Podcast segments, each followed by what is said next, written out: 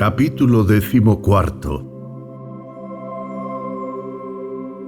Reclamar lo que te pertenece. En una reciente conversación le decía a una mujer que reuniese valor para lanzarse en pos de algo bueno que llevaba ansiando desde hacía muchos años y que finalmente parecía estar a su alcance. Le dije que daba la impresión de que su deseo estaba a punto de verse satisfecho, que la ley de atracción lo traía hacia ella. Pero la mujer carecía de fe y no dejaba de repetir, Oh, me parece demasiado bueno para ser cierto, demasiado bueno para mí. No había superado la etapa de sentirse como un gusano arrastrándose por el polvo y aunque tenía a su alcance la tierra prometida, se negaba a entrar en ella porque era demasiado bueno para ella. Creo que tuve éxito al azuzarla para que diese un paso adelante, pues lo último que sé es que está tomando posesión de ello. Pero no quería hablarte de eso. Quería llamarte la atención sobre el hecho de que no hay nada que sea demasiado bueno para ti, por muy grande que pueda ser, por muy indigno que puedas parecer. Tienes derecho a todo lo mejor, pues esa es tu herencia legítima. Así que no tengas miedo de pedir, exigir y tomar. Las cosas buenas del mundo no son pasto de ningún hijo favorito. Pertenecen a todos, pero solo se acercan a aquellos que son lo bastante sabios como para reconocer que son suyas por derecho y que tienen el coraje suficiente para ir tras ellas. Muchas cosas espléndidas se pierden porque nadie las pide, se echan a perder, quedan fuera de tu alcance porque sientes que eres indigno de ellas, se te escapan porque careces de la confianza y el valor para exigirlas y tomar posesión de ellas. Nadie, excepto los valientes, merecen la belleza, dice el viejo adagio. Si no dejas de repetirte que eres indigno de algo bueno, que es demasiado bueno para ti, se te podría aplicar la ley y acabar creyéndote lo que dices. Se trata de una característica de la ley. Si crees lo que dices, te toma en serio. Así que cuidado con lo que dices, porque se lo creerá. Afirma que eres digno de lo mejor que existe, que no hay nada demasiado bueno para ti, y lo más probable es que la ley te tome en serio y diga, creo que tienes razón. Voy a darle todo lo que quiere. Conoce sus derechos, así que, ¿para qué negárselos? Pero si insistes en asegurar, oh, es demasiado bueno para mí, es probable que la ley se diga, no estoy segura de que sea así, pero él sabrá, seguro que lo sabe, y no voy a ser yo quien le lleve la contraria. ¿Por qué no hay nada que deba ser demasiado bueno para ti? ¿Alguna vez ¿Te has parado a pensar lo que eres? Eres una manifestación del todo y tienes perfecto derecho a todo lo que existe. O si lo prefieres de esta manera, eres hijo del infinito y heredero de todo. Estarás diciendo la verdad de las dos maneras. En cualquier caso, y sea lo que fuere lo que pidas, estás solo exigiendo lo que es tuyo.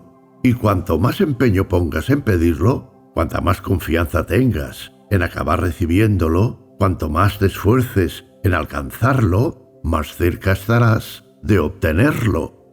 Un intenso deseo, una expectativa confiada, el coraje en acción, es lo que acaba proporcionándote lo que te pertenece. Pero antes de que pongas en marcha esas fuerzas, debes despertar a la realización de que solo estás pidiendo lo que te pertenece y no nada que no tengas derecho a reclamar. Mientras exista en tu mente el mínimo resquicio de duda respecto a tu derecho a las cosas que deseas, estarás creando una resistencia al funcionamiento de la ley. Puedes pedir con todo el vigor que quieras, pero carecerás del coraje para pasar a la acción si mantienes una sombra de duda acerca de tu derecho a conseguir lo que deseas. Si persistes en considerar lo deseado como si perteneciese a otro en lugar de a ti mismo, estarás adoptando la postura del envidioso o codicioso o incluso la de un ladrón. En ese caso, tu mente se rebelará y no querrá proseguir con la labor, pues instintivamente se sentirá repelida ante la idea de tomar lo que no le pertenece, pues la mente es honesta. Pero cuando comprendes que lo mejor del universo te pertenece como heredero divino y que hay suficiente para todos sin que tengas que quitárselo a nadie, entonces desaparece toda fricción, cae la barrera y la ley lleva a cabo su tarea. No creo en la humildad. Esa actitud mansa y modesta no me llama la atención, no tiene ningún sentido. La idea de convertir en virtud esas actitudes cuando el ser humano es el heredero del universo y tiene derecho a todo lo necesario para su crecimiento, felicidad y satisfacción, me parece absurda. No quiero decir que haya que adoptar una actitud fanfarrona y avasalladora, no, eso sería absurdo, pues la verdadera fortaleza no proviene de ponerse uno en evidencia. El fanfarrón es un individuo débil, confeso, fanfarronea para ocultar su debilidad.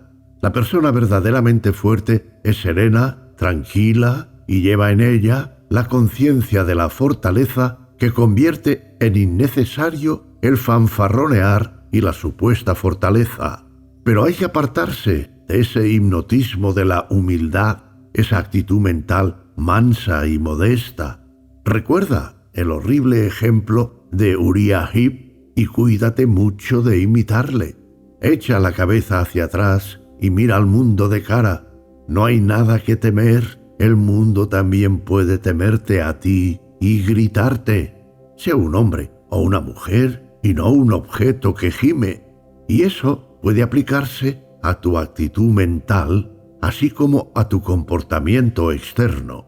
Pon fin a esa actitud mental reptante y gusanil. Ponte bien derecho y mira la vida sin miedo. Gradualmente irás convirtiéndote en tu ideal. No hay nada demasiado bueno para ti, no nada de nada. Lo mejor de lo mejor ni siquiera es lo suficientemente bueno para ti, pues por delante tienes cosas mucho mejores. El mejor regalo que el mundo puede hacerte es una mera chuchería comparado con las grandes cosas que esperan tu mayoría de edad en el cosmos. Así que no temas lanzarte tras todo eso, tras las chucherías de este plano de conciencia. Lánzate a por ellas, atrapa un buen puñado Juega con ellas hasta que te hartes. Para eso están hechas. Están ahí para nuestro uso exclusivo, no para que las miremos de lejos, sino para que juguemos con ellas si así lo deseamos. Sírvete tú mismo. Hay montones de esos juguetes aguardando tus deseos y demandas. No seas tímido. No quiero escuchar más tonterías acerca de cosas demasiado buenas para ti. Va, va, Eres como el hijo pequeño del emperador, que cree que los soldados de hojalata y el tambor de juguete eran demasiado buenos para él y que se negaba a cogerlos. Pero los niños no siempre son así. Instintivamente reconocen que no hay nada que sea demasiado bueno para ellos. Quieren todo lo que tienen ante sí para jugar y parecen sentir que tienen derecho a todas las cosas. Y esa es la condición mental que los buscadores metidos en la divina aventura debemos cultivar. A menos que seamos como niños pequeños, no podremos entrar en el reino de los cielos. Todo lo que vemos a nuestro alrededor son los juguetes de la guardería de Dios, juguetes que utilizamos en nuestros juegos. Sírvete tú mismo, pídelos sin vergüenza, tantos como puedas utilizar. Todos son tuyos. Y si no ves lo que deseas, no tienes más que pedirlo, pues hay una gran reserva disponible en estanterías y armarios. Juega, juega y juega a tus anchas. Aprende a tejer esteras, a levantar casas con ladrillos, a hilvanar. Juega de corazón y juega bien. Y pide todos los materiales que requieras para jugar. No tengas miedo, pues hay para todos. Pero recuerda que, aunque todo eso es verdad, las mejores cosas siguen sin ser más que objetos para jugar. Juguetes, ladrillos, esteras, cubos y demás. Son útiles, muy útiles para aprender las lecciones. Agradables, muy agradables para jugar. Y deseables, muy deseables para todos esos propósitos. Diviértete y aprovecha al máximo todas esas cosas. Métete en el juego hasta el fondo y disfruta. Es bueno hacerlo, pero debes recordar algo. Nunca deberás pasar por alto el hecho de que todas esas cosas tan buenas no son sino juguetes, parte del juego, y que tienes que estar dispuesto a dejarlos de lado cuando llegue el momento de pasar a la clase siguiente, de cambiar de curso, y no llorar ni quejarte porque has de dejar los juguetes atrás. No debes apegarte a ellos, pues aunque son para tu uso y disfrute, no forman parte de ti, no son esenciales para tu felicidad en la siguiente etapa. No los desprecies por su falta de sentido de la realidad, pues son cosas maravillosas relativamente y puedes disfrutar tanto como quieras de ellas. No seas un mojigato espiritual negándote a participar en el juego, pero tampoco te apegues a los juguetes, que son buenos para usarlos y jugar con ellos, aunque no lo bastante para usarte a ti y convertirte a su vez en un juguete. No dejes que los juguetes inviertan los papeles. Existe una diferencia entre ser dueño de las circunstancias y esclavo de ellas. El esclavo cree que los juguetes son reales y que él no es lo bastante bueno para merecerlos. Solo coge unos cuantos porque tiene miedo de pedir más y se pierde casi toda la gracia y la diversión. Y a continuación, al considerar que los juguetes son reales y al no darse cuenta de que hay muchos más, se apega a las bicocas que le han salido al paso, convirtiéndose en su esclavo.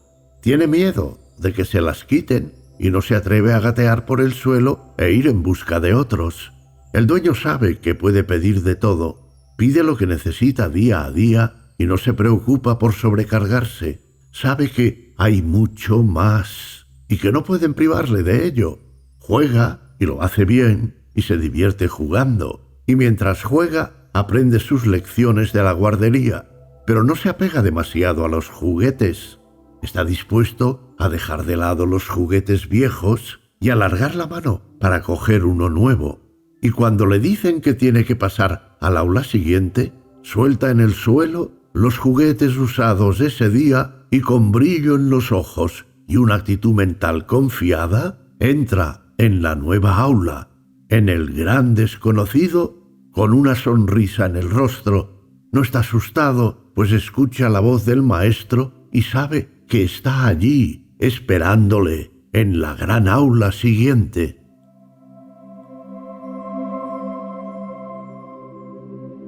Capítulo